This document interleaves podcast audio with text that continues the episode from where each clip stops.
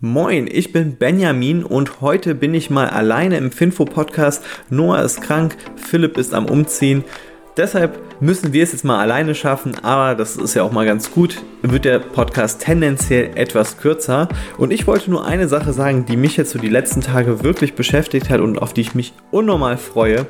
Äh, Weihnachten nicht, auch auf das freue ich mich, weil es da Geschenke gibt. Aber worauf ich mich noch viel, viel, viel, viel, viel mehr freue, das ist der Porsche IPO. Also ich bin da schon wirklich am Überlegen, wie ich da mal ein äh, bisschen Kohle klar mache.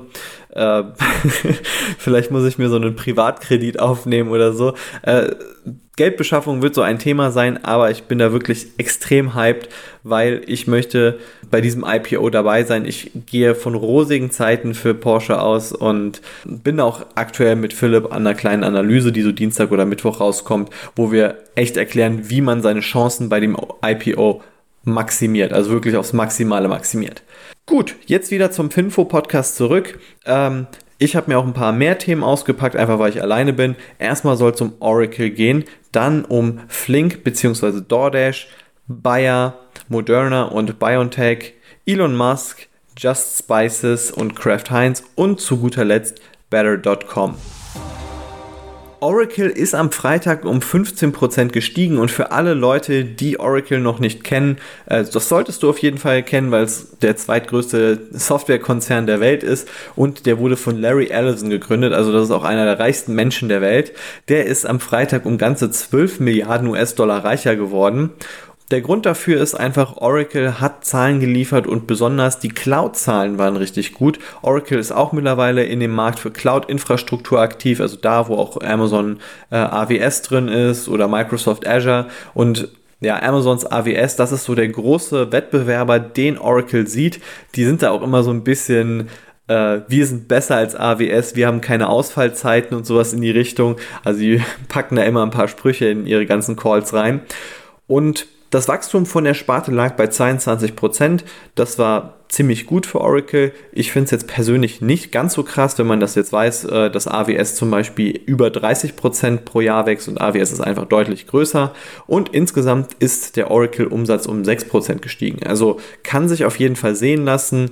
Äh, die Aktionäre haben sich, wie gesagt, sehr gut gefreut und die Oracle-Aktie ist auch auf äh, Jahressicht, also seit 2021, deutlich besser gestiegen als die Amazon-Aktie. Deswegen, die Aktionäre hatten einiges zu feiern dieses Jahr. Flink hatte wieder eine Investorenrunde und wird jetzt mit insgesamt 3 Milliarden US-Dollar bewertet. In der Investorenrunde konnten 750 Millionen US-Dollar gesammelt werden, also quasi ein Viertel von Flink wurde praktisch verkauft und auch DoorDash hat sich wieder beteiligt. Äh, für alle nochmal so als kleines Backup. DoorDash, das ist dieses ähm, Essen-Liefer-Startup aus den USA, die sind dort der Marktführer. Also wenn man bei einem Restaurant Essen bestellt, DoorDash hat die Fahrer angestellt, die haben eine eigene Plattform, man kann über DoorDash bestellen und dann ein Fahrer kommt von DoorDash, holt es ab und bringt das zu dir und die nehmen sich dafür eine Provision. Und die wollen jetzt vor allem in Europa expandieren, weil sie dort eigentlich praktisch ja gar keinen Fußabdruck haben. Und das haben sie jetzt getan, indem sie einmal Volt aufgekauft haben. Das ist ja auch so ein, ähm, ja, wie soll man sagen, so eine Art kleiner Supermarkt zum Liefern und jetzt haben sie auch nochmal wieder in Flink investiert, da waren sie auch schon investiert und wollen eben auf die Weise in Europa so ihren Marktanteil ausbauen. Und in Stuttgart haben sie auch schon ihre eigene ähm, DoorDash-Operation gestartet. Also ich bin mal wirklich gespannt, was da so abgehen wird. Interessantes Unternehmen. Bayer-Aktionäre hatten es ja seit der Monsanto-Übernahme nicht sehr leicht. Insgesamt ist der Bayer Aktienkurs ziemlich deutlich abgeschmiert und jetzt kann es aber auch mal wieder ein paar gute Nachrichten geben, nämlich Bayer konnte ein Gerichtsurteil im Fall von Glyphosat für sich entscheiden. Damit haben sie jetzt, liegen sie bei 2 zu 3, also sie haben zwei Gerichtsurteile gewonnen, drei haben sie verloren, was jetzt nicht so optimal ist, aber es ist noch nicht alles verloren. Sie wollen nämlich beim Supreme Court sich nochmal eine Anhörung beschaffen. Allerdings muss man auch hier sagen, dass das nur 5% der Fälle insgesamt schaffen. Trotzdem, die Bayer-Aktionäre haben sich auch ein wenig gefreut. Die Bayer-Aktie war 2% im Plus.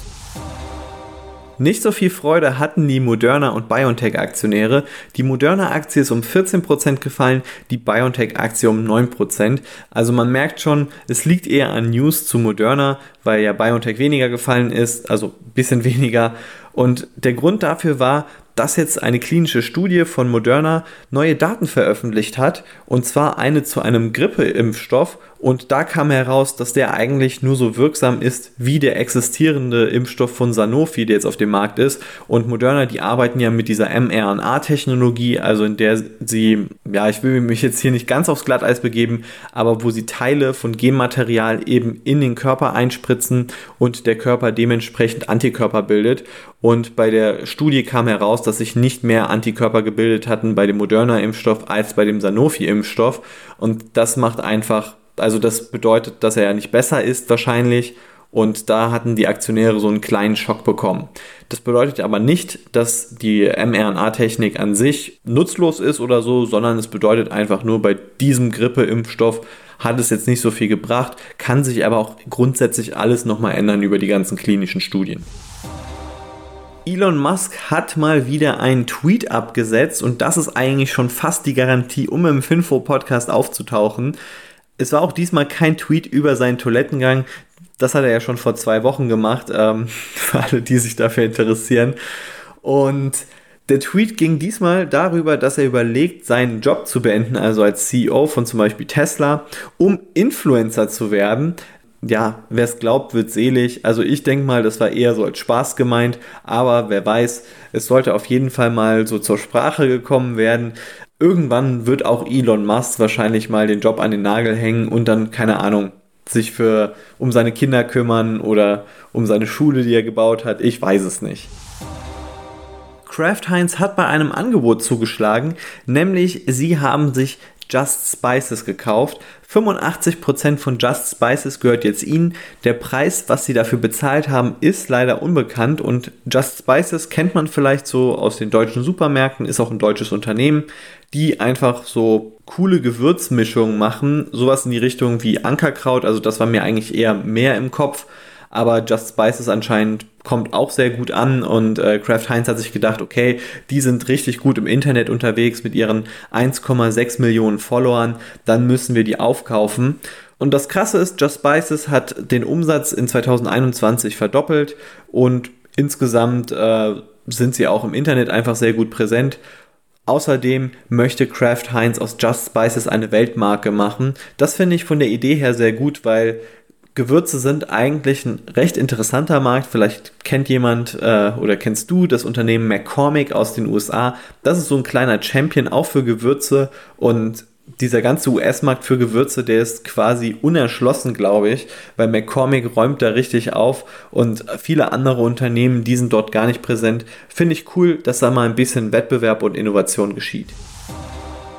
2021 neigt sich dem Ende zu und es gibt hier auch ein paar Preise beim Finfo Podcast zu gewinnen, zum Beispiel für den CEO des Jahres, also im negativen Kontext. Und Jeff Bezos hat sich hier tatsächlich nur die Silbermedaille gesichert, nämlich für die Aktion, dass seine Mitarbeiter so wenig Zeit für den Toilettengang eingeplant bekommen haben, dass sie sich sogar in Flaschen vergehen mussten. Aber wie gesagt, das reicht nur für Platz 2. Die ehrenloseste Aktion eines CEOs, das hat tatsächlich Vishal Garg, Vishal Garg von Better.com gebracht. Better.com wird den meisten wahrscheinlich nicht sagen. Das ist so ein Startup im Bereich von Hypotheken und Versicherungen für Hausbesitzer. Und die wollten eigentlich auch per Spec-IPO an die Börse gehen, haben die jetzt verschoben, äh, weil es einfach bei denen nicht so gut rund läuft. Und der CEO, der hat 10% der Mitarbeiter, also in Summe 900 Stück per Zoom-Call gekündigt. Und zwar alle auf einmal in einem 3 Minuten Zoom-Call. Das war einfach so ein, so ein Audienzding, wo auch niemand jetzt irgendwie antworten konnte. Und er hat einfach gesagt, wenn ihr in diesem Zoom-Call seid, dann bist du gefeuert. Wie ehrenlos ist diese Aktion bitte? Naja, äh, er ist jetzt erstmal in Urlaub, also in so einem auch in so einer Art Du bist gefeuert Urlaub, also mal gucken, ob er da nochmal zurückkommt. Sein Kollege, äh, der Finanzvorstand, der übernimmt jetzt erstmal und ähm, auch was jetzt so Medienberichte angeht, Vishal Garg scheint wohl eine Kultur des Schreckens bei Better.com etabliert zu haben. Also ich denke, das tut dem ganzen Unternehmen ganz gut, dass er in Urlaub ist und äh, ich glaube auch, es würde dem Unternehmen wahrscheinlich nicht so schlecht tun, wenn es so ein One-Way-Ticket war. Das war es jetzt auch schon mit dem Finfo Podcast. Ich hoffe, es hat dir gefallen. Vergiss nicht, Finfo auf Spotify oder Apple oder sonst wo du bist zu folgen und auch gerne zu bewerten. Wir freuen uns immer darüber. Mach's gut. Ciao.